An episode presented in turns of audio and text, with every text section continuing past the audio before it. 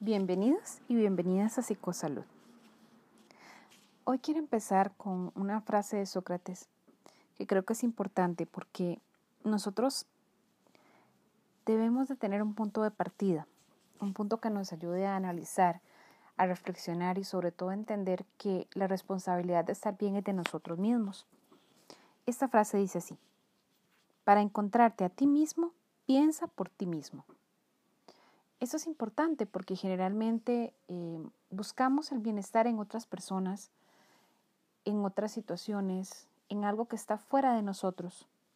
Eso en pareja, en trabajo, en amistades. Muchas veces queremos que esa persona o esa situación nos dé la felicidad o nos dé el bienestar emocional que buscamos. Y eso no necesariamente es cierto. Para poder ser feliz y tener bienestar, porque la felicidad es un estado emocional, no necesariamente permanente, pero sí que tiene momentos que nos hace disfrutar mucho y nos lleva a ese bienestar que tanto buscamos. Creo que es importante diferenciar entre lo que yo tengo que hacer para estar bien y lo que los demás tienen que hacer para que yo esté bien, que tiene que ver con los límites que yo pongo a la otra persona. Siempre que queramos tener un estilo de vida enfocado a mi bienestar, tengo que entender que el relacionarme con personas positivas siempre me va a traer muchos beneficios.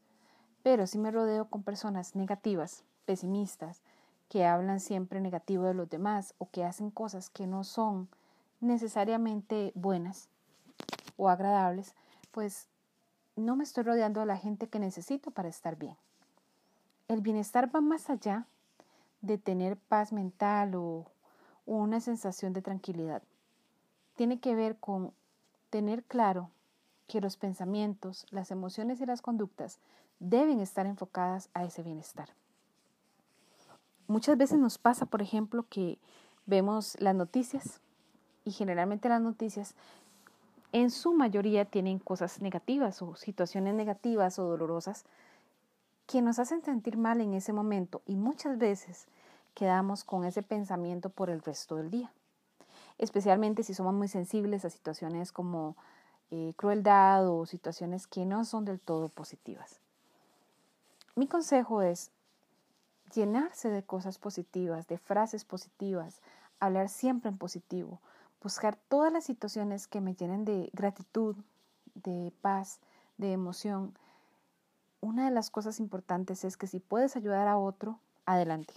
Eso es importante para ti, para sentirte no solamente bien al ayudar, sino también y construyendo ese bienestar para ti mismo o para ti misma.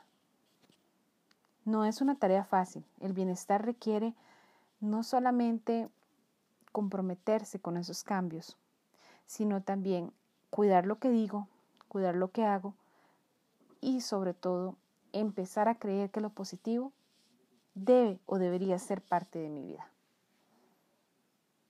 Estamos en contacto. Cuídate.